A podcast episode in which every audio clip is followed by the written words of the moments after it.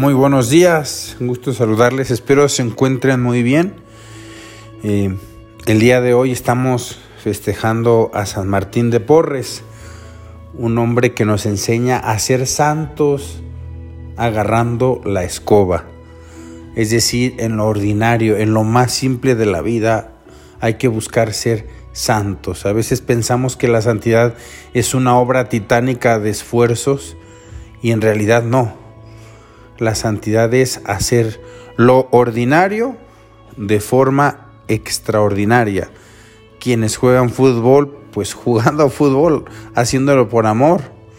Quienes son médicos, viendo al mismo Cristo y atendiendo a Jesucristo en esos enfermos.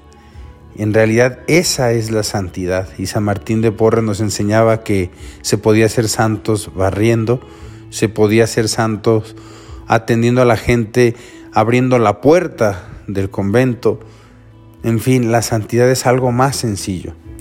El día de hoy vamos a reflexionar en el Evangelio de San Lucas, capítulo 14, versículos del 25 al 33.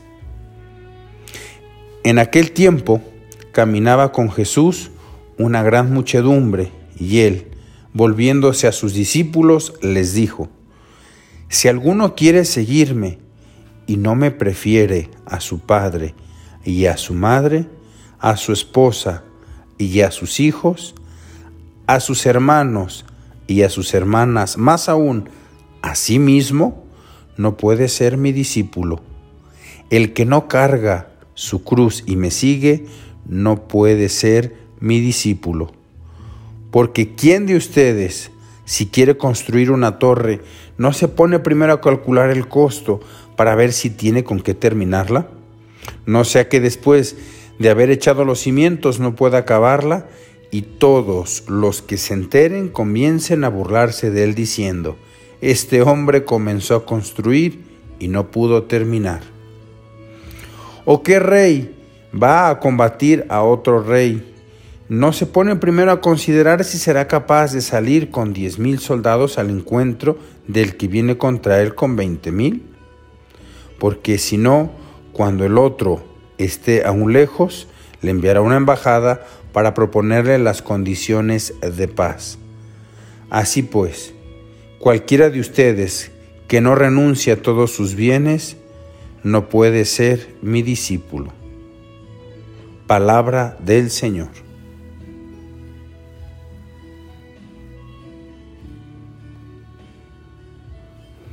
Queridos hermanos, pues en el Evangelio de hoy el Señor nos llama a la renuncia, nos llama a la cruz. Muchas veces nos da miedo el llamamiento del Señor.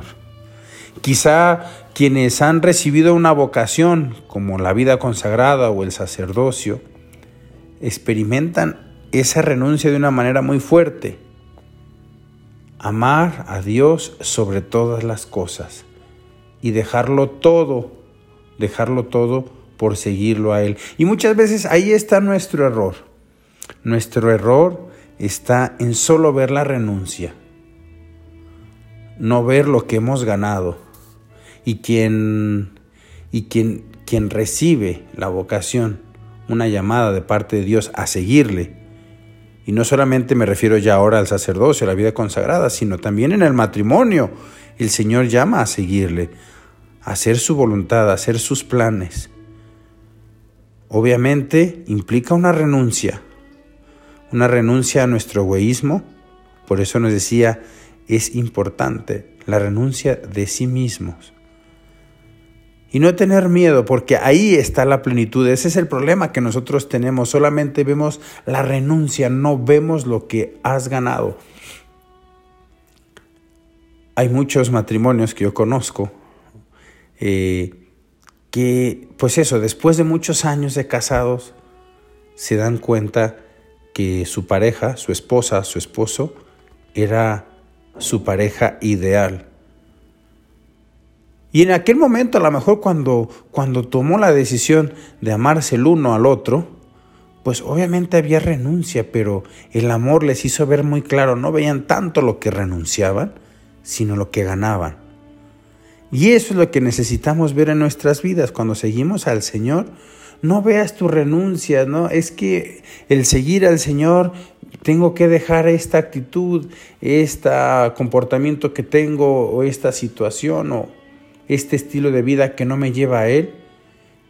Y nos preocupamos, y nos preocupamos por esa renuncia. Vean el joven rico, me llama mucho la atención. El Señor le llama y le dice, solo una cosa te falta, ve, vende todo lo que tienes, da tu dinero a los pobres, luego ven y sígueme. Ahí estaba esa renuncia. Pero era sígueme, o sea, vas a estar con el Señor, vas a estar con, con Dios. Y él no vio eso, vio solamente la renuncia. Pero él mismo, ahí en ese pasaje del Evangelio es muy curioso porque nos hace ver, se fue triste, se fue triste. Ok, te quedaste con todos tus bienes, no renunciaste a ellos, pero ¿de qué te sirve tener todo eso? Tus planes, tu dinero, tus aparentemente bienes, si no vas a ser feliz. Y eso es lo que a veces nos falta. Cuando el Señor nos llama a algo, a una vocación, cuando nos llama a seguirlo a través de un camino. Sí, obviamente habrá renuncia de otras cosas, pero también estará la plenitud de estar con Él. El Señor no nos quita nada, nos lo da todo. No tener miedo a la renuncia. Hoy te animo a que te preguntes, ¿qué es lo que me está pidiendo el Señor? ¿Qué es aquello que me está pidiendo? Perdona a tu hermano Sé generoso y dile que sí a Dios en tu vocación para ser sacerdote. O en tu vocación de madre, da más. O en tu vocación de esposo, da más. Y no tengas miedo a las renuncias que eso implique. Estás de la mano de Dios, Él no te va a fallar. Ve lo que ganas con Él, no solamente la renuncia. Entonces hoy les animo a que le pidamos esa gracia al Señor. Señor, que no tenga miedo a la cruz, que no tenga miedo a la renuncia, porque allí, en esa renuncia y en esa cruz, está la plenitud y la felicidad que tanto anhela mi corazón.